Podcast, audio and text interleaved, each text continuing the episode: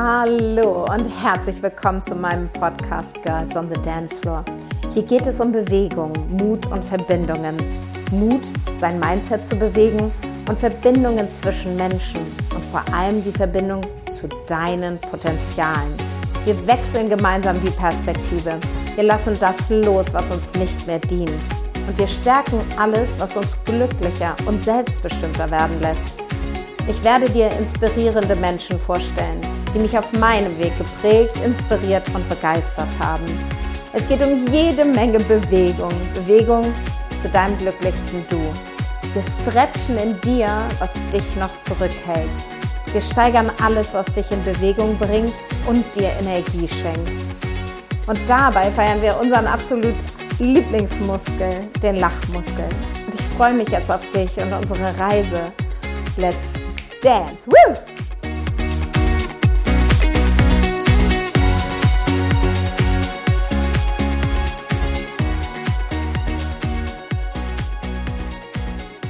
Ihr Lieben, es ist schon eine Weile her. Zwei Wochen gab es bei mir keinen Podcast, weil ich einfach gemerkt habe, ich brauche als Generator eine Pause. Und heute bin ich wieder da und heute sitzt mir freudestrahlend meine Grafik, also ich möchte gerne meine sagen, aber es ist natürlich nicht meine Grafikdesignerin, aber Vasiliki hat für mich mein Branding gemacht und alles, was ihr auf Instagram seht. Und sie sitzt mir heute in, äh, gegenüber und ich möchte dich herzlich, herzlich, herzlich willkommen heißen in meinem Podcast. Hallo, Vasiliki. Hallo, äh, ich bin schon ganz gespannt, über was wir heute alles sprechen, liebe Vanessa. Ja, ich bin auch sehr gespannt. Wir haben ja eben schon gemütlich eine Stunde geklönt, weil es auch irgendwie viel, viel zu besprechen gab, weil wir ja beide selbstständig sind. Und da ist es immer herrlich, sich auszutauschen unter Gleichgesinnten. Mm, der Podcast heißt ja Girls on the Dance Floor. Und meine allererste Frage, die ich jeder wundervollen Frau stelle, die in meinen Podcast kommt, ist, was hat dich dazu bewegt, und wir reden heute über dein Herzensthema Branding. Was hat dich dazu bewegt, dich mit Personal Branding für Frauen ähm, auseinanderzusetzen oder diesen Weg zu gehen, das zu machen? Ich glaube, dass mir ganz oft aufgefallen ist, dass ähm, Frauen sich unter Wert verkaufen, beziehungsweise ihren eigenen Wert in dem, was sie tun, nicht sehen. Und ich habe ganz viele Frauen äh, gesehen oder sehe immer noch, die ähm, ganz tolle Sachen machen, allerdings es in so eine visuelle Verpackung packen, dass der Gegenüber gar nicht merkt, was für ein toller Inhalt äh, in dem Paket drinsteckt. Und für all diejenigen, die so nicht wissen, was Branding alles ist und wieso ich das cool finde, geht es im Endeffekt darum, wenn ich auf dem Tisch zwei Packungen Schokoladen sehe und die eine ist in einem super hässlichen, angemanschten, fleckigen Papier und die andere ist ein, in einem Hochglanzpapier mit einer tollen Schrift und irgendwie noch einem Aufkleber und einer Schleife drumherum, ist irgendwie klar, zu welcher man greifen würde. Und so ist es im Endeffekt bei einer Dienstleistung, einem Produkt im Endeffekt einem Menschen, weil ich arbeite hauptsächlich mit und für Menschen, genau das Gleiche. Wenn ich meine Dienstleistung oder mein Produkt so verpacken kann, dass es für alle ansprechend ist, dann erreiche ich auch im Best Case die Kunden, mit denen ich zusammenarbeiten möchte. Und das hat mich angespornt, Frauen darin zu unterstützen, das, was sie tun, so zu verpacken, dass andere auch sehen, wie viel Wert das hat. Ach, das hast du total schön gesagt. Also das kann ich zu 100 Prozent unterstützen. So fühle ich mich nämlich auch mit meiner neuen, mit meiner neuen fancy Hülle auf Instagram. Jetzt bist du ja ursprünglich Lehrerin für Informatik und bist dann, aber kurz bevor sozusagen die Klappe, Sie sind verbeamtet, ähm, zugeklappt wurde oder, äh, oder der Zug abgefahren äh, oder der Zug abfahren wollte, bist du vom Zug gesprungen. Was hat dich dazu veranlasst?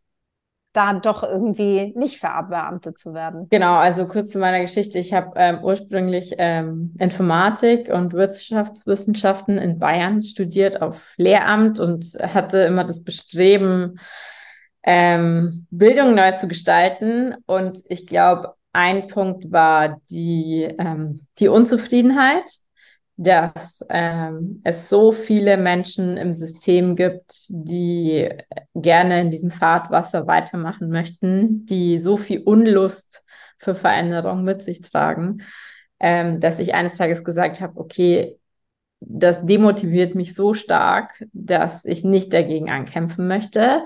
Ich persönlich bin der Meinung, dass ähm, Arbeit immer dann gut ist, wenn man der Freude folgt und nicht, weil man etwas tut, weil es maximal anstrengend ist und man die eine Nachtschicht nach der nächsten jagt. Ganz im Gegenteil, ich bin davon überzeugt, dass wenn jeder das, für das er brennt und für das er in der Früh aussteht, mit Leidenschaft tut, dann wäre unsere Welt einfach eine andere. Und dann müsste man auch nicht dafür hart ackern, sondern ähm, ja, dann also viel mehr in Liebe und Leichtigkeit. Ähm, was natürlich nicht bedeutet, dass äh, ähm, äh, Arbeit immer nur Liebe und Leichtigkeit ist. Aber ähm, um auf die Frage zurückzukommen, ähm, einerseits hat es mich sehr demotiviert, dass äh, mein Umfeld eins war, was mich nicht inspiriert hat. Ähm, und andererseits habe ich einfach gemerkt, es ist nicht das, für was ich jeden Morgen aufstehen möchte. Und ich bin einfach der Meinung, wenn man mit Menschen zu tun hat, dann muss man das aus 120-prozentiger Überzeugung machen, weil man einfach Vorbild ist für die Menschen, die in diesem Klassenzimmer stehen, weil man ganz viele Persönlichkeiten bewusst oder unbewusst formt ähm, weil man eine riesengroße Verantwortung dafür trägt. Und für mich bedeutet das, dass ich das machen möchte. Und wenn ich das nicht zu 120 Prozent machen möchte, dann bin ich die falsche Person, weil eine Motivation wie Geld oder äh, ja eine Leben lang, lebenslange Sicherheit aufgrund von einer Verbeamtung ist für mich keine Motivation, dass ich sage, und das ist es mir wert, jeden Morgen aufzustehen.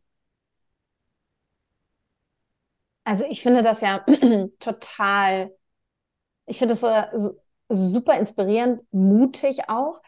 Ähm, also als du angefangen hast zu studieren, war dir damals schon klar, okay, ich kann eigentlich gut zeichnen, aber kann man damit Geld verdienen? Ähm, und bist dann sozusagen davon abgekommen und hast gedacht, erstmal was sicheres? Oder also wie bist du sozusagen erstmal auf diesen Informatikzug aufgesprungen. Was gab es da für hm. Beweggründe? Also ähm, ich komme aus einem Haushalt, in dem Sicherheit eine wahnsinnig große Rolle spielt. Meine Eltern haben immer gesagt, du musst was machen, mit dem du Geld verdienen kannst. Ähm, und ich hatte, glaube ich, innerlich schon immer den Wunsch, was Kreatives zu machen, auch irgendwie Design zu studieren. Aber A, wäre das viel zu unsicher gewesen und B, ich hatte keine Vorbilder. Also ich, bei mir in der Familie gibt es ein paar Lehrkräfte, ähm, weswegen ich dachte, ah, okay, das ist ein solider Beruf, jeder weiß, was ein Lehrer so macht. Ähm, und an sich macht es mir auch wahnsinnig viel Spaß, ähm, Menschen Sachen beizubringen. Ich gebe ja auch weiterhin Workshops. Allerdings ähm, ist es was komplett anderes, jeden Tag vor einer Klasse stehen zu äh, müssen. Ähm, und meine Eltern haben immer gesagt, ähm, ja, mach was, äh, mit dem man abgesichert ist. Äh, Lehrer ist doch ein guter Beruf, wo du äh, irgendwie auch Kinder kriegen kannst und eine Familie gründen kannst. Und als ich dann, ähm, genau, meine Eltern haben mir auch äh, immer ganz klar erklärt, ich kann nicht zeichnen, deswegen war ich ja im Kopf eh nicht gut genug, um etwas Kreatives zu machen. Ähm, und dann habe ich tatsächlich im Studium angefangen, äh, mich mit dem Thema Zeichnen näher ähm, auseinanderzusetzen, aufgrund der Tatsache, dass ich nicht so jemand bin, dem das äh, Lernen super leicht fällt. Das, man, jeder kennt so Leute, so man liest irgendeinen Text und dann kennt man den Gefühl schon auswendig und man muss da nichts tun, so war es bei mir nicht. Ähm, also ich würde auch nicht sagen, ich tue mich so wahnsinnig schwer. Ich habe doch meistens die richtige Methode und ich muss mich einfach mit dem Thema auseinandersetzen. Es hat bei mir nie gereicht, ich gehe in die Vorlesung, höre mir das einmal an und das war es dann. Ähm, und als ich dann so Richtung Staatsexamen gegangen bin, war es dann so, dass es ja eine wahnsinnig große Menge an Informationen ist, mit der man sich auseinandersetzen muss. Und ich mir dann überlegen musste, okay, was sind Mittel und Wege, um mir das besser zu merken. Genau, und dann bin ich eben durch Zufall auf diese Methode der Sketchnotes gekommen, sprich die visuellen Notizen. Das bedeutet, ähm, du schreibst nicht von links nach rechts deine Bullet Points, sondern visualisierst das Geschriebene mit kleinen Bildern. Und das war irgendwie für mich so ein Zugang zum Zeichnen, den ich mir zugetraut habe. Ähm, das war super niedrigschwellig. Ich habe das nur für mich gemacht. Das hat keiner gesehen. Es hat mich keiner beurteilt, verurteilt. Ähm, und ich habe dann gemerkt, so, okay, ähm, das bringt mir was, ich kann mir das ganz gut merken. Und dann habe ich angefangen, praktisch während der Vorlesung so das mitzuzeichnen, was für mich wichtig und relevant war. Daraufhin sind dann praktisch meine Kommilitonen auf die Methode aufmerksam geworden und haben dann so gesagt, so, ja, hey, ähm, hast du Lust, uns das nicht auch irgendwie beizubringen? Damals war ich noch in einem ähm, Lehrerverband tätig, wo es viel um äh, politische Wirkung und äh, gesellschaftliche Veränderungen praktisch ging. Ähm, und dort habe ich dann angefangen, die ersten Workshops auch für andere Lehrkräfte zu geben, immer mit der Fragestellung praktisch, wie kann ich Inhalte so aufbereiten, dass ähm, ich mir das A besser merken kann und mein Gegenüber sich mehr darunter vorstellen kann. Ähm, genau, und dann, ja, habe ich dann tatsächlich auch noch mal zwei Jahre in der Schule unterrichtet, um auch noch mal so für mich das äh, schriftlich einmal zu haben. Ja, weil das eine ist ja praktisch eine Vorstellung über etwas zu haben und das andere ist praktisch das dann auch wirklich zu tun. Also ich weiß, dass ein Marathonlaufen anstrengend ist, aber ihnen wirklich zu laufen ist nochmal ein komplett anderes Gefühl. Deswegen habe ich gesagt, okay, ich probiere das auch nochmal. Und dann habe ich wirklich zwei Jahre unterrichtet und habe gemerkt, okay, das ist nicht meins habe dann ähm, die Zeit, in, dem, in der ich in Elternzeit war, mit meinem Sohn genutzt, um zu sagen, okay, was will ich eigentlich?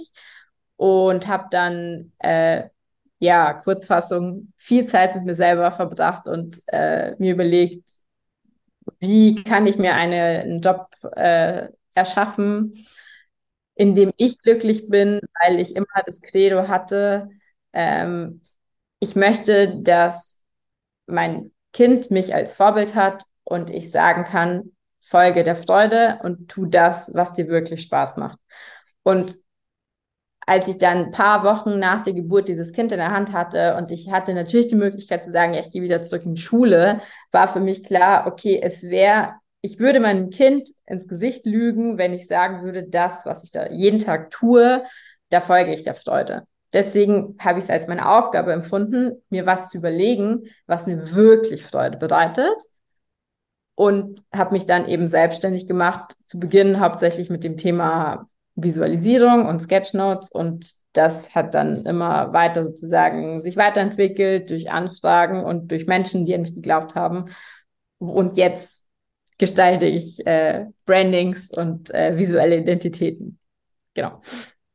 Total toll. Also auch da wieder zu sehen, dass alle alle Puzzleteile in der Geschichte Sinn machen. Also das, was du eben erzählt hast, dass du durch dein Studium, durch dieses Lernen müssen, darauf aufmerksam geworden bist, okay, jetzt müsste ich mich mit irgend, also jetzt muss ich es irgendwie visualisieren, weil du ein visueller Mensch bist. Es gibt auditive ähm, also für dich war es sozusagen wichtig, das Wissen auf eine andere Art und Weise, häppchenweise, in den Kopf zu bekommen und dann über diesen Weg dann zu erkennen, okay, das macht mir Spaß. Oh, jetzt gibt es ja Menschen, die sagen, das machst du ja toll. Das heißt, du hast dein Gehirn im Prinzip oder ja, das Gehirn gefüttert mit neuen Informationen, nicht mit dem alten, du kannst nicht zeichnen, sondern jetzt kamen immer mehr Leute im Heute und Hier und Jetzt, die gesagt haben, oh, das, du machst das toll, kannst, kannst du das von uns, also kannst du uns das beibringen? Und dadurch ist dann diese Geschichte entstanden. Das ist total genial. Und dem Mutterwerden sich da einfach auch viel gewandelt hat, weil du ja eben gesagt hast, ich kann meinem Kind nicht, ich will mein Kind nicht anlügen und sagen, das ist das, was mir Spaß bringt und ich will in Liebe und Leichtigkeit meinen Beruf angehen. Ja, auf jeden Fall, weil, also natürlich, ähm, bevor man ein Kind hat, sagen einem ganz viele, so ein Kind, das ist ein Spiegel und der zeigt dir dann immer ganz genau, wo du hinschauen sollst. Und ich so, ja, ja, ist schon okay. Ich habe so ein paar Bücher gelesen, so zum Thema äh, bedürfnisorientierte Erziehung und so, das machen wir schon, genau.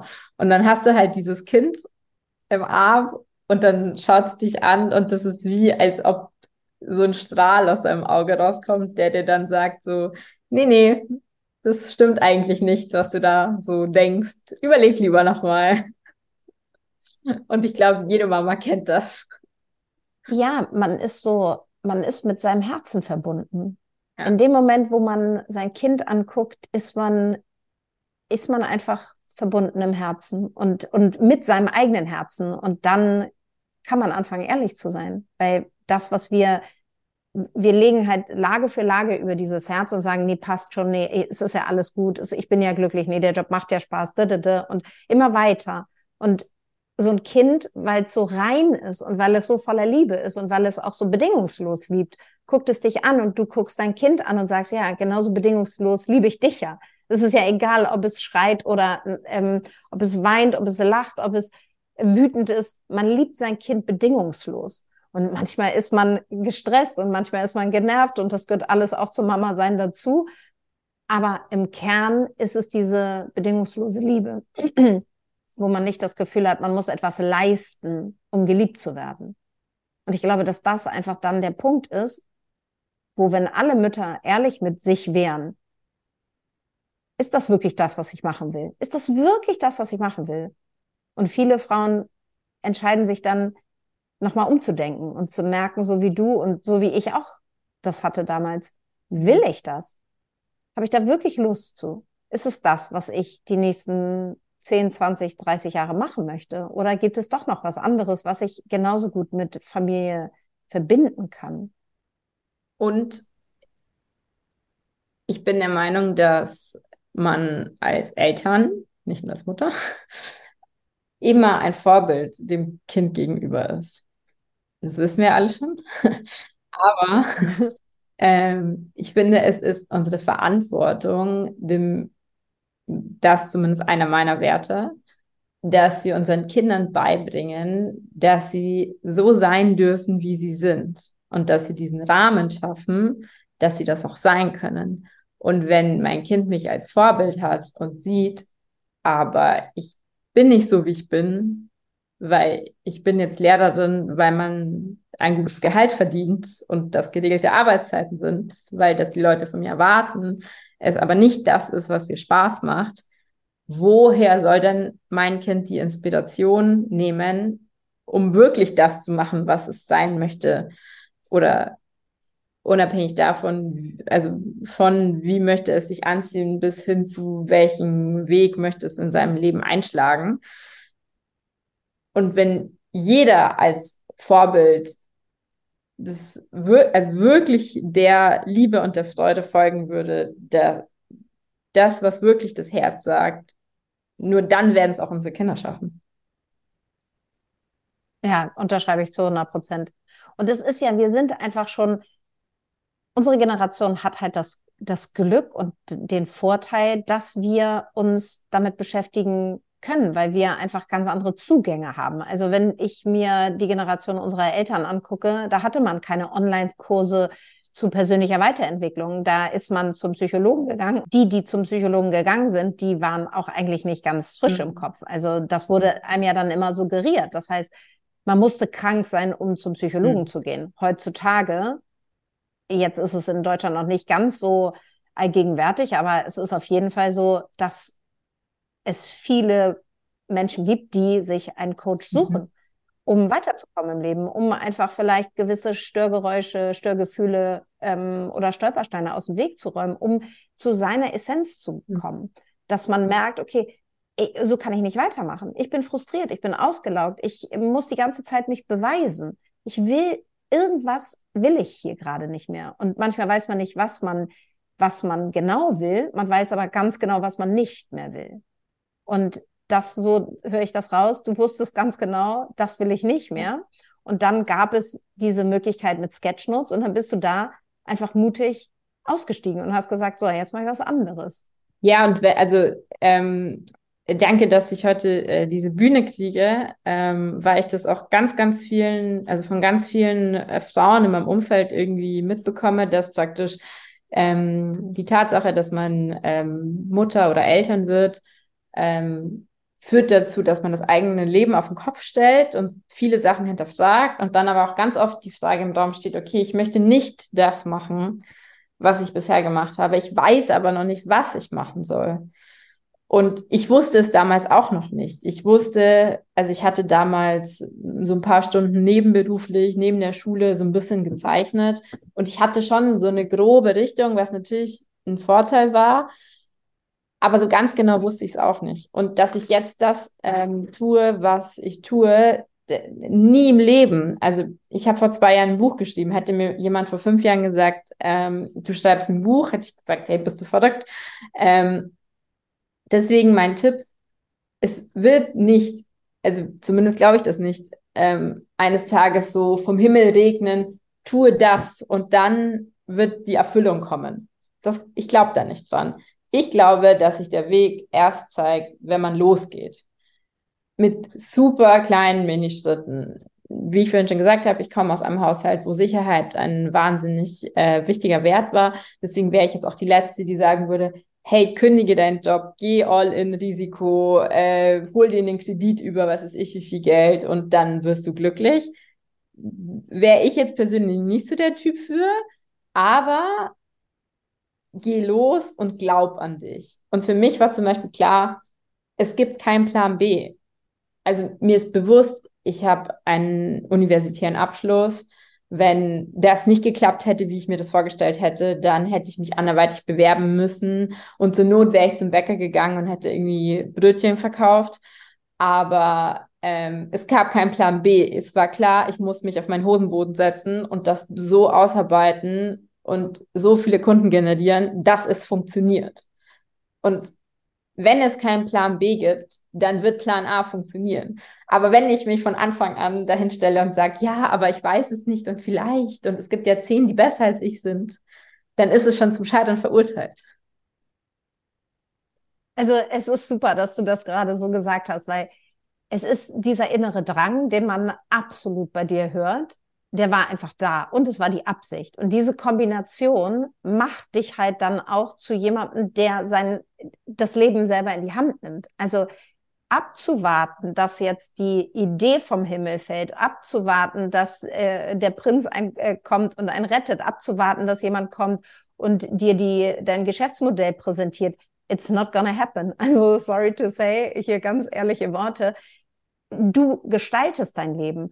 Und dann bekommst du die Impulse von außen, wenn du dafür bereit bist. Und es bedeutet auch nicht, dass du fertig sein musst, um loszugehen, sondern geh los und du, und du wirst fertig auf dem Weg. Und das ist, ich, als ich losgegangen bin, hatte ich ja noch kein Branding. Als ich Vasiliki getroffen habe, mh, mm, da war das so, dass, dass ich, äh, sie wurde mir, also du wurdest mir ja empfohlen von meinem Human Design Coach Katharina weil ich damals Katharina gebucht habe, weil ich ihr Instagram Profil gesehen habe. Und es war wirklich so, dass ich dachte, oh, das sieht so schön aus. Das ist irgendwie anders als die von den anderen. Weil ich hatte irgendwie so fünf zur Auswahl, die hatten, wurden mir empfohlen und ich wusste, die sind alle gut. Aber bei ihr sprach mich sofort das Design an, weil es anders war. Und dann im Laufe dieses Human Design Coachings meinte ich zu ihr, sie ist auch ein 2-4er-Profil, sie ist ja auch Projektorin wie du, da reden wir auch gleich drüber. Und sie ist 2-4 und wir tauschen uns aus und wir sind so Networker untereinander. Und dann kam unsere Viererlinie so raus und sie so, und dann meinte ich zu ihr, oh, und wer hat eigentlich dein Design gemacht? Ja, das ist Vasiliki aus München und das war so toll. Und dann haben wir über dich gesprochen. Und dann hat auch sie mir fünf Illustratoren beziehungsweise ähm, Grafikdesigner geschickt und das war genau das Gleiche. Ich habe wieder mein Bauchgefühl als Generator ähm, vertraut und ich habe geguckt, spricht dieses Profil mit mir ja oder nein? Und es war bei dir sofort, oh, das ist irgendwie anders, das ist irgendwie cool, die Farben sind so knallig und das ist irgendwie so, expressiv und das irgendwie fand ich das total ansprechend. Und dann haben wir uns das erste Mal getroffen und ich war gleich so, oh, das passt. Zwischendurch wurde ich dann tatsächlich so ein bisschen unsicher, weil du ja super ehrlich immer warst. Und dann dachte ich, oh, will sie das jetzt abgeben vielleicht? Weil ähm, entspricht das, entspricht das vielleicht nicht genau ihr? Und dann meinte sie, nee, wieso? Hier geht's gar nicht. Also ich will unbedingt mit dir arbeiten. Ich finde es total aufregend, aber ich muss das jetzt mal sagen. Und äh, das ist jetzt auch so eine, ähm, eine von den Fragen. Ich habe ein paar Fragen übersprungen, aber da kommen wir später zu. Ähm, als wir dann angefangen haben zu arbeiten, hast du mir so einen Fragenkatalog geschickt. Und da habe ich irgendwie, das konnte ich relativ gut beantworten, weil ich ja, und das war ja sozusagen das Eingehende, ich hatte mich ja schon selbstständig gemacht. Also ich bin ja schon seit fast 20 Jahren selbstständig, aber mit diesem Online-Business war ich ja dann schon draußen. Habe aber gemerkt, dass dieses ganze Erstellen von Posting-Vorlagen und die Stories Design und so, das hat mich immer, also wirklich fast täglich, hat mich das gestresst, weil ich mich gefühlt jeden Tag neu erfinden wollte, weil ich ja, ich hatte keinen Rahmen. Und das, was Katharina mir damals gesagt hat, das ist so super, so, ein, so jemand, der Personal Branding macht, die, die gibt dir einen Rahmen. Und das war so für mich der ausschlaggebende Grund, das dann auch am Ende zu machen. Und ich dachte, ja, ich brauche dann nur eine Farbe. Und dann meintest du damals, wieso willst du nur eine Farbe? Wieso machen wir nicht auch ein Logo und wieso machen wir nicht auch so ein bisschen Design? Und dann dachte ich, ja, wieso eigentlich nicht? Aber wenn man sich damit noch nie auseinandergesetzt hat, weil das ist ja auch was sehr Persönliches zu sagen, ähm, gestalte mir etwas und das ist meine Identität und wie kommt denn das dann rüber? Weil ich dachte dann auch in dem Moment, oh, ist das vielleicht zu viel? Braucht man das überhaupt? Weil es wird einem sehr viel suggeriert, du brauchst das mhm. nicht. Also Branding, wer braucht das? Das kannst du alles selber lernen. Und so ein bisschen die Frage, warum braucht man das? Mhm. Also ich habe die Erfahrung gemacht und du bist nicht die Einzige, die mir das sagt. ähm, dass es am Ende des Tages bei so einem Branding-Prozess nicht unbedingt darum geht, ist es der, ist es Königsblau oder Kobaltblau, sondern es geht viel mehr um die Frage, wer bin ich eigentlich? Und das für diesen Branding-Prozess so runterzubrechen, ist das, was am Ende des Tages den Mehrwert bietet. Deswegen sage ich auch immer, ja, du buchst bei mir ein Personal Branding und dann hast du ein Logo und dann Farben und so weiter und so fort. Ähm, und diese ganzen Elemente, die dazugehören, wegen mir auch eine Homepage und irgendwie Visitenkarten und was weiß ich. Aber das ist eigentlich am Ende des Tages nicht das, was zählt, sondern es ist in meinen Augen, dass wir uns zusammen auf den Weg gemacht haben, herauszufinden, wer ist die Person dahinter und was ist das Business, mit dem du rausgehen möchtest. Und dieser Prozess hilft dir praktisch dabei, das dann visuell natürlich zu übersetzen. Und dazu ist ja Branding da, ähm, die richtigen Kunden anzusprechen und die falschen bewusst nicht anzusprechen, weil wenn jetzt jemand zu dir kommt und sagt, ja, nee, also dieser Blauton, der spricht mich überhaupt nicht an, dann kann ich als Gestalter sagen, okay, check, Aufgabe erfüllt, weil dann kommen diese Menschen gar nicht zu dir. Und du hast zu Katharina gefunden, weil du gesagt hast, mich spricht das an. Jemanden anderen spricht das nicht an. Und wir ganz viele in dieser Coaching-Bubble sagen, ja, wer ist deine Zielgruppe? Ja, alle. Es sind nicht alle. Es ist ein bestimmter Schlagmensch, auch wenn sie viele Gemeinsamkeiten haben, wie zum Beispiel, es sind Frauen zwischen 30 und 50 und die Kinder haben und so weiter und so fort. Trotzdem ist es ein bestimmter Schlagmensch. Und wenn diese Menschen diese Farben sehen und dann am Ende des Tages sagen, das spricht mich nicht an, dann ist es genau diese Selektion, die wir mit diesem Branding erzeugen wollen. Die Menschen, die zu uns kommen sollen, finden das cool und kommen. Und die wir, die wir nicht wollen, die, für die bauen wir praktisch eine Grenze auf und die gehen zu dem nächsten. Und ich persönlich bin der Meinung, jeder Topf findet seinen Deckel. Ich will nicht der Gestalter für alle sein. Ich möchte der Gestalter für Menschen sein, die zu mir passen. Und ich möchte, dass Menschen zu mir kommen, die das mögen, dass ich ehrlich bin, die nicht, wenn ich sage, aber ich glaube, du hast deine Hausaufgaben nicht richtig gemacht, dass die dann sagen, ah, ich bin jetzt eingeschnappt, ich gehe nicht mehr zu der, sondern ich will, dass sie sagen, stimmt, ich war dazu bequem, ich muss nochmal meine Hausaufgaben machen. Und ganz oft wissen Leute nicht, was dieser Prozess in ihnen auslöst. Und ähm, um auf deine Frage zurückzukommen, ich glaube, dass es ganz viel einfach innerlich mit einem macht, dass du dich wirklich mit der Frage beschäftigt, beschäftigen, dich beschäftigen musst, was macht mich besonders? Und man kann das jetzt in BWLer-Sprache USP nennen oder auch nicht. Ich bin eher der Fan davon zu reden, wenn ich mit der Vanessa sprechen möchte, dann möchte ich mit der Vanessa sprechen, weil sie so ist, wie sie ist. Und diese Feinheiten möchte ich visuell so übersetzen, dass die Leute das ab Sekunde eins sehen. Und das sehe ich ähm, als meine Hauptaufgabe, genau diese Besonderheiten auszuarbeiten. Ob jetzt das Logo grün oder blau ist und ob da jetzt äh, eine Illustration drin ist oder nicht, glaube ich, spielt am Ende des Tages die untergeordnete Rolle, weil es immer so ist, dass die Leute zu mir kommen und am Ende, zumindest so 99,9 Prozent aller Fälle, das Feedback lautet, ich habe mich gesehen gefühlt, so wie ich wirklich bin. Auch wenn ich manchmal die Hausaufgaben nochmal machen musste. ja, also es ist total spannend, was du sagst, weil ich bin ja seit fast 20 Jahren selbstständig. Und in diesen 20 Jahren, klar, hatte ich immer ein Logo, aber ich war ja, oder aber, ich war ja die Künstleragentin und stand sozusagen nicht sichtbar im Vordergrund.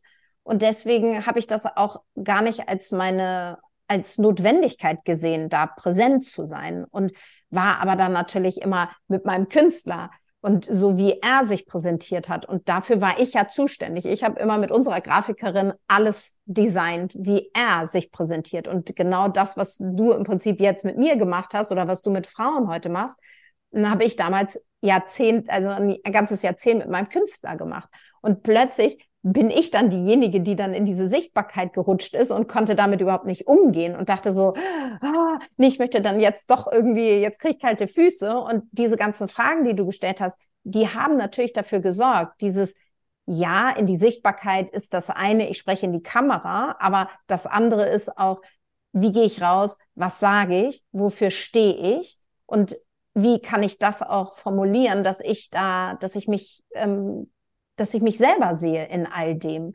Und genau wie du sagst, es bringt dir ja auch gar nichts, gerade in einem Online-Business, wenn du als Coach oder wenn du irgendeine kreative Tätigkeit ausübst, Menschen anzusprechen, die zum heutigen Zeitpunkt einfach noch nicht deine Kunden sind. Die gucken dann, aber du willst ja kaufkräftige Kunden auf deinem Kanal haben, weil dafür machst du ja diesen Job.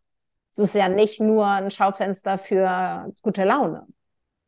Nee, ich bin, also das unterschätzen halt viele. Viele denken, ähm, ja, also unter Designern ist äh, Canva ja so ein bisschen verpönt. Ich bin dann nicht so ganz stringent, weil ich immer ähm, der Meinung bin, ich möchte Menschen dazu verhelfen, selber ins Tun zu kommen. Und heutzutage ähm, ist es nicht so, dass sich jetzt einfach jeder irgendwie ein Grafiker und ein Tonmenschen und was weiß ich was ähm, äh, leisten kann. Und gleichzeitig ist es aber so, wie ich vorhin gesagt habe, möchte ich, dass sich alle Frauen so auf den Weg machen und sich vielleicht irgendwann mal einen eigenen Grafiker leisten zu können.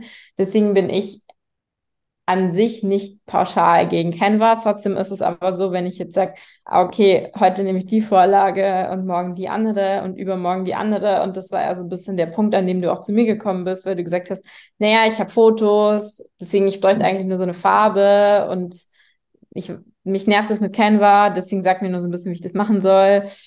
Ich bin kein ähm, Fan von äh, Quick-Fix-Lösungen. Ähm, das ist so ein bisschen wie, ähm, ja, keine Ahnung, ich will abnehmen, ja, dann äh, darfst du halt jetzt einfach weniger essen, fertig. Ja, das wird dich kurzfristig zum Ziel führen. Wahrscheinlich oder auch nicht. Stichwort Jojo-Effekt. So, die Frage ist ja, eine viel größere. Wie ist dein Verhältnis zu Essen? Wie bist du dahin gekommen, wie du jetzt bist? Wie kannst du das langfristig in deinen Alltag integrieren? Und so ist es mit Branding im Endeffekt auch. Ähm, wieso wählst du diese Farben? Was sind deine Werte und für was gehst du los? Was sind deine Ecken und Kanten? Weil genau deswegen kommen die Leute zu dir. Und diese Sachen möchten wir visuell übersetzen, damit eben die richtigen Kunden zu dir kommen. Und auch die Frage, wie trittst du mit deinen Kunden in Kontakt? Ich weiß noch, dass du zu mir gesagt hast, ja, ich mache jetzt irgendwie Reel und Posts, aber mein Medium ähm, sind die Stories. So, und dann ist die Frage, okay, brauchst du dann irgendwie überhaupt Canva-Vorlagen oder auch nicht? Ähm, ja, und so ist es halt super individuell. Ich hatte noch nie äh, den Fall, dass zwei Kunden genau das gleiche gebraucht haben, weil eben jeder Mensch unterschiedlich ist. Deswegen müssen wir bei jeder Person, die zu mir kommt, immer ganz individuell gucken, okay, wie ist dein Background, für was gehst du los, was sind deine Werte? Und wenn wir es schaffen, diese Sachen visuell zu übersetzen, so dass du sagst, hey, yes, das ist es, dann wird das auch nie der Fall sein, dass es jemanden gibt, der eins zu eins das Gleiche hat. Weil das geht ja gar nicht, weil es gibt dich ja nur einmal. Und wenn wir deine Eigenschaften visuell übersetzen, so dass es von außen erkennbar ist, dann gibt es dich da auch nur einmal. Und es wird nie der Fall sein, dass zwei Leute das gleiche Logo haben oder die gleichen Farben haben. Andersrum aber, wenn alle Menschen beige Canva-Vorlagen benutzen, dann bist du auch nur ein Fisch, der mehr schwimmt in diesen beigen Canva-Vorlagen. Ja, es ist halt ein Einheitsbrei. Und also dieses erste Jahr meiner Selbstständigkeit als Online-Business-Creator oder wie auch immer man das sagen will, war das ja super hilfreich. Also man braucht ja in seiner Selbstständigkeit, wenn man so ein Online-Business macht, braucht man auf jeden Fall Freude daran, Neues zu lernen. Also wenn du, so wie du schon eben meintest, wenn man das Budget noch nicht hat, am Anfang da jetzt ähm, ein paar tausend Euro auszugeben für alle möglichen Sachen, dann fängst du halt erstmal an, dann hast du erstmal Zeit und dann probierst du dich selber aus. Und das würde ich auch immer jedem ja. raten, das erstmal zu machen, bevor man überhaupt weiß, was man genau will. Weil dann probiert man sich aus, dann macht man Erfahrungen und natürlich ist am Ende erstmal die Energie, die du da reingibst und wie sichtbar du dich machst, das ist erstmal das Allerentscheidendste.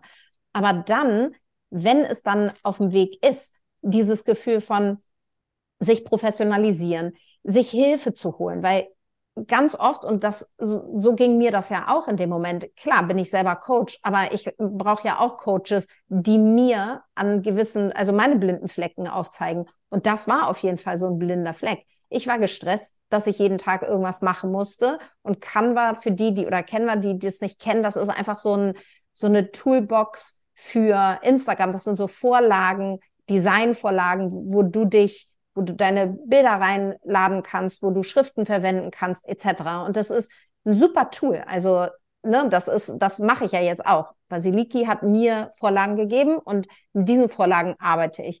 Wahrscheinlich mal mehr, mal weniger, aber auf jeden Fall so, dass ich mich damit wohlfühle. Und so gestalte ich mein Feed, so gestalte ich mein, ähm, meine Stories und sie hat mir die Impulse gegeben. Also den Rest habe ich gemacht. Unsere Zusammenarbeit war, glaube ich, sechs Wochen und danach hat sie mir sozusagen auch da wieder Hilfe zur Selbsthilfe. Das ist halt ein Coaching.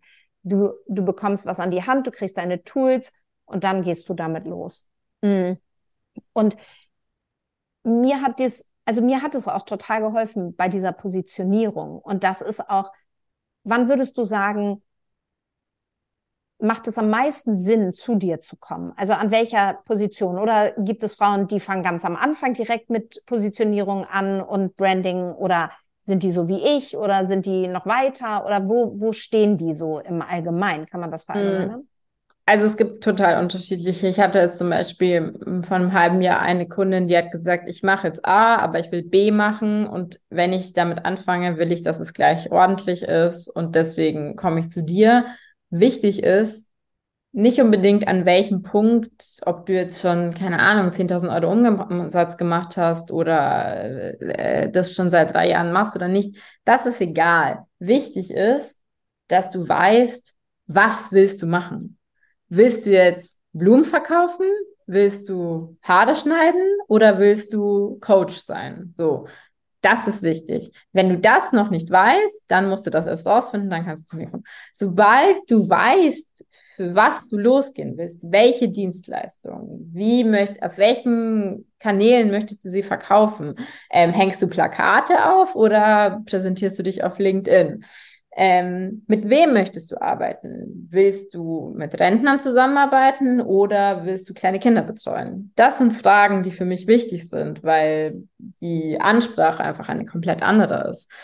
Ähm, aber ob du jetzt, keine Ahnung, Mitte 30 bist, 10.000 Euro Umsatz gemacht hast oder schon äh, das drei Jahre machst, das ist im Endeffekt wurscht. Prinzipiell ist meine Empfehlung immer, lieber von Anfang an richtig, weil der erste Eindruck zählt. Wenn ich jetzt jemanden zum Beispiel äh, auf Instagram gefunden habe und die Dienstleistung passt, aber ähm, das Visuelle spricht mich nicht an, weil es total äh, nicht ästhetisch, kein stringenter Faden, nicht so ist, dass ich sage, wow, cool, dann werde ich zu dieser Person nicht gehen. Das heißt, es kann sein, dass es Menschen da draußen gibt, die gerne deine Dienstleistung ähm, kaufen würden, aber es nicht machen. Du allerdings nicht weißt, woran das liegt. Ähm, und da ist immer dieses unterbewusste Momentum, was man nicht verpassen darf, wichtig. Das bedeutet, du bist zum Beispiel auf das Profil von der Katharina gegangen und ohne dass hm, du dir das bewusst dachtest, dachtest du dir wahrscheinlich unterbewusst, ah, da fühle ich mich geborgen, wohl, das spricht mich irgendwie an. Du hast dann nicht analysiert, ah, sie hat jetzt drei Posts mit dem Grün und zwei Posts mit dem Grün und die Schriftart, die hat Serifen oder auch nicht. Das macht man nicht. Man geht in einen Laden, zum Beispiel möchte eine Tasche kaufen und schaut sich von außen den Laden an und dann überlegt man sich, spricht mich das jetzt an oder nicht? Ist das die Preisklasse, die ich mir vorstellen kann, ja oder nein? Ähm, äh, die Taschen sind aus Leder, kommt das für mich vor, ja oder nein? Äh, passt das für mich, ja oder nein? Ähm, indem du Branding gestaltest, beantwortest du im Endeffekt für deinen Kunden diese Fragen. Möchte ich so arbeiten, ja oder nein? Und wenn du von Anfang an dein Schaufenster so gestaltest, dass es ansprechend ist, ist die Chance natürlich deutlich höher, dass die Leute zu dir kommen und auch kaufen, weil am Ende des Tages bringt mir das nichts, wenn du ein schönes Schaufenster hast, aber keiner kauft. Ja, ja, ja. Also da gebe ich dir total recht. Hm, jetzt bist du ja Griechin. Sind beide deine Eltern eigentlich ja. Griechen? Ja. Ah ja. Aber bist du in Deutschland aufgewachsen? Genau, ich bin in äh, München geboren und aufgewachsen. Ähm, würdest du sagen, dass diese griechischen, diese mediterranen Wurzeln, ich möchte dazu sagen, dass Vasiliki hier den Ofen anhat und mit Wärmflasche da sitzt, weil sie vorher meinte, es ist nicht mein Wetter. Und äh, ich als Nord, also als Norddeutsche und halbe Schwedin bin so, komm hier noch der Kaschmirpulli und dann mach die Heizung an und dann Wärmekissen. Und ich finde das ja mal so ganz gemütlich in dieser Jahreszeit. Wobei ich auch sagen muss, dass Sonne je mehr, also je älter die Kinder werden, desto mehr weiß man das zu schätzen, dass man draußen sein kann mit den Kindern. Also deswegen bin ich da jetzt auch so mittlerweile, weiß ich nicht, vielleicht habe ich ja auch irgendwo griechische Wurzeln noch. ähm, kommt das irgendwie, also kommt dieses Griechische in deiner Arbeit irgendwo zum Vorschein? Würdest du sagen, da ist irgendein Feuer oder da ist was Flexibles oder gibt es irgendwas typisch Griechisches, wo du sagst, das ist schon Teil meiner Arbeit oder das fließt in meine Arbeit ein, dein, deine Herkunft? Also ich glaube auf jeden Fall nicht visuell. Man wird auf jeden Fall nicht diese typische äh, Schrift, die man von äh, griechischen Restaurants kennt, äh, die äh, irgendwie Hellas oder so heißen. das auf jeden Fall nicht. Ähm, aber ansonsten glaube ich einfach, also Griechen sagen, glaube ich, so ein bisschen das äh, Herz auf der Zunge und sagen einfach, was Sache ist. Ich habe so das Gefühl, in Deutschland ist es eher so, ja, also man möchte eher so gefallen und eher das sagen, was der andere auch hören möchte. Das ist jetzt nicht so meine Art. Oder? Kannst du vielleicht bestätigen? Aber super hilfreich. Super genau, hilfreich. das ist mal so ein bisschen ähm, ein zweischneidiges Messer. Deswegen bin ich immer sehr vorsichtig und frage auch immer, ob der andere das hören möchte. Ansonsten ähm, glaube ich, dass ich einfach sehr offen bin so für Neues und auch mir irgendwie so für nichts zu schade in der Arbeit auch nochmal so die dritte Logo-Schleife ähm, und äh, wenn der Kunde sagt, ja, nee, das ähm, ist noch nicht hundertprozentig, ich glaube, da sind die, die auch so, so sehr, so fleißige Bienchen. So habe ich sie zumindest wahrgenommen. Äh, aber ich muss auch tatsächlich sagen, dass ich ähm, also sehr äh, von der deutschen Mentalität äh, geprägt bin, äh, auf jeden Fall das ähm, ordentliche und strukturierte und äh, das ist mir einfach wahnsinnig wichtig, weil viele immer denken so, ja, Illustration und Grafik, das ist halt so, ja, keine Ahnung, dann malt man irgendwie nachts irgendwas und äh, äh, heute hat man eine kreative Idee. Ähm, ich habe mal vom ähm, äh, von einem, mir fällt der Name gerade leider nicht ein, von einem Hamburger ähm, Sänger gehört, ein Interview gelesen, dass er gesagt hat, äh, tatsächlich ist Struktur mit einer der wichtigsten Tools, die ihm dazu helfen, kreativ zu sein, äh, weil er einfach einen Rahmen hat und er ansonsten einfach komplett lost ist. Und das ist, glaube ich, auch so ein bisschen ähm, so mein Erfolgstool, würde ich sagen.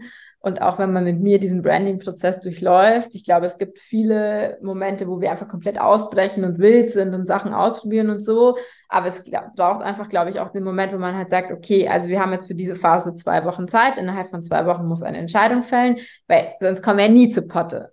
So. Also man könnte Monate, Jahre lang darüber sinnieren, ist es jetzt der erste oder der zweite grüne Ton. So, und an der Stelle sehe ich mich als Dienstleister auch in der Verantwortung zu sagen, also jetzt kommt das und dann kommt das und bis dahin hast du die Fragen beantwortet und dann und dann kriegst du dieses. Und ich glaube, das ist auch so ein bisschen der Grund, wieso mich Kunden, glaube ich, auch weiterempfehlen, beziehungsweise das, was mir so als Feedback gegeben wird, dass die Leute das auch sehr schätzen, diese Struktur und dieses, wir machen jetzt das und nicht das und nein, wir schmeißen jetzt nicht nochmal alles über den Haufen, weil eventuell könnten wir nochmal was verpassen. Das ist auch immer so dieses Momentum, wenn man sich für ein Logo dann entscheiden muss. Das kenne ich natürlich und ich kann es auch natürlich mega gut nachvollziehen, wenn man sagt, ja, aber das andere und, hm, und eventuell und wollen wir dann nicht dann nochmal, wo ich dann sage, nein, du schläfst jetzt nochmal eine Nacht drüber und dann ist es das. Und meistens kommt dann auch meistens so nach zwei Wochen so eine Nachricht mit, voll gut, dass du gesagt hast, ich muss mich jetzt entscheiden. Mhm. Du nix. Also dieses, man weiß, worauf man sich verlassen kann. Ja. Das, das fand ich auch in diesem Prozess mhm. super. Erst machen wir A, dann machen wir B, dann machen wir C. Dafür hast du so und so lange, dann besprechen wir das. Also das hat für mich auch, ähm, hat mir das total geholfen, diesen Prozess als, als diesen Prozess, der dann auch irgendwann abgeschlossen ist, weil das gibt einem dann Halt und man weiß, cool, in sechs Wochen habe ich dieses Logo und mit in sechs Wochen kann ich damit arbeiten. Und dann, weil oftmals wird ja Kreativen dann was anderes nachgesagt. Und ähm, das finde ich auch. Und dass du so ehrlich bist, das finde ich ganz interessant, weil ich äh, bin ja, ich liebe ja Griechen, äh, also Griechen und Griechenland und irgendwie die Kultur, aber das, dass die so ehrlich sind, das war mir gar nicht so klar. Ich meine, liegt wahrscheinlich daran, dass ich kein Griechisch spreche. Woher soll ich es wissen? Ähm, aber das finde ich total spannend, weil das sehe ich auch total in dir. Und das war lustigerweise ähm, dieser Moment, als du meintest ja, dass du dann immer vorsichtig bist und erstmal fragst, willst du das Feedback hören? Und ich, und jetzt einmal kurz äh, zurück zu unserem Gespräch von damals, als du dann da so langsam anfingst, was zu sagen, war in meinem Kopf, jetzt will sie mir absagen, habe ich was irgendwie, äh, habe ich jetzt irgendwie vielleicht nicht richtig performt oder so. Und bei dir war eher so, ah, wie sage ich ihr das jetzt richtig? Weil es war am Ende gar nicht schlimm, weil es war einfach nur, okay, du sprichst hier von Leichtigkeit, aber was meinst du denn jetzt konkret? Ich so, ja, aber ich kann nichts anderes sagen als Leichtigkeit. Und dann sind wir immer noch weiter und tiefer in die Themen eingestiegen und dann haben wir noch mehr. Am Ende ist das Thema Leichtigkeit geblieben, aber die Worte drumherum und die Werte drumherum haben sich nochmal verändert und das hat einfach geholfen. Aber es ist schon ganz interessant, weil da vermischen sich einfach unsere unterschiedlichen Kulturen. Ich als halbe Schwedin und äh, die Schweden immer so Konsens und äh, wir sind alle gleicher Meinung und dann der Deutsche, der irgendwie auch so, keine Ahnung, äh, auch anders ist und dann der Griech. Also es ist schon ganz lustig, diese unterschiedlichen Kulturen. Das ist ja das, wo ich immer so, wo mein Herz immer aufgeht, diese Vielfalt zu sehen und auch diese unterschiedlichen Kulturen wahrzunehmen. Ich unterhalte mich immer total gerne mit Menschen, die einfach woanders herkommen, weil es einen offener macht. Mm, du meintest ja eben schon, ja, schlaf mal noch eine Nacht drüber. Und lustigerweise hast du mich auch ganz am Anfang gefragt, was ist denn eigentlich dein Human Design? Und du bist ja Projektorin. Welches Profil hast du eigentlich? Ähm, das habe ich mir vorhin auch gezeigt. Ich vergesse es immer. Ich glaube 1,3. Oder ah, nee, ja. Moment. Nee, 1,3 ist mein Mann. Ich bin 3,5. Ah ja, okay. Ah ja. Und ich bin ja Generatorin und dann meintest du zu mir, Vanessa, willst du dieses Logo? Ja oder nein? Ich so, ja. Ja, dann ist doch alles gut. Und als du, als du, als dir bewusst wurde, du hast dich ja dann auch mit Human Design beschäftigt und das baust du ja auch mit ein sozusagen in deine Coachings oder in das Branding, in den Branding-Prozess. Hat sich da was verändert, als du wusstest, als du da eingetaucht bist und dachtest, ah ja, okay, ich bin Projektorin, ah, ich habe das Profil. Hat sich das irgendwie, haben sich da Erkenntnisse verändert oder das Arbeiten?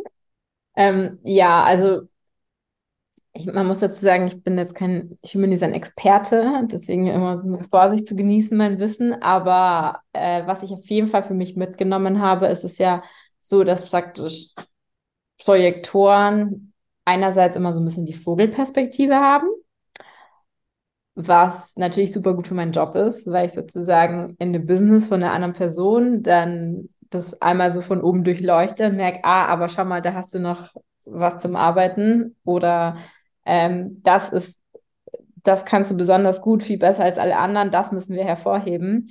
Und das sehen die Personen dann ja meistens gar nicht. Die sagen, ah, ich dachte, das ist gar nicht so wichtig. Und ich so, doch, doch, doch, das ist sehr wichtig.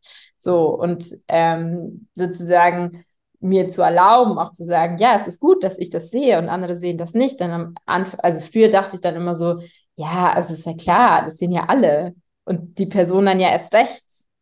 Aber es ist mir jetzt klar, dass es nicht alle sehen und dass es eben auch Teil meiner Aufgabe ist, so Menschen darauf aufmerksam zu machen, so, ja, hey, schau mal, das kannst du besonders gut. Schau da mal ganz genau hin und schick da mal deine Energie hin. Genau, das war die eine Sache und die andere Sache war zum, also von meiner Arbeitsstruktur her, es ist ja so, dass der äh, Projektor eher zu den ähm, niedrigen Energieprofilen gehört. Das bedeutet, ähm, ich glaube, die Empfehlung ist, dass man so drei bis vier Stunden oder so am Tag sozusagen arbeiten soll. Und ähm, das habe ich mir tatsächlich äh, sehr zu Herzen genommen, was jetzt nicht bedeutet, dass ich nach drei Stunden den Stift fallen lasse, ganz im Gegenteil. Ähm, aber dass ich wirklich versuche, mir pro Tag, also man muss sich das so vorstellen, wenn, ähm, wenn ich zum Beispiel, nehmen wir mal das Logo jetzt in dem konkreten Fall als Beispiel, dass ähm, ich gucken muss, was gibt mir Energie, dass ich zum Beispiel, was ist ich, ausgeschlafen, gefrühstückt, irgendwie war joggen, was ist ich, mich dann hinhocke, alle Reize irgendwie ausschalte, ich dann wirklich weiß, okay, ich fokussiere mich jetzt auf diese Sache.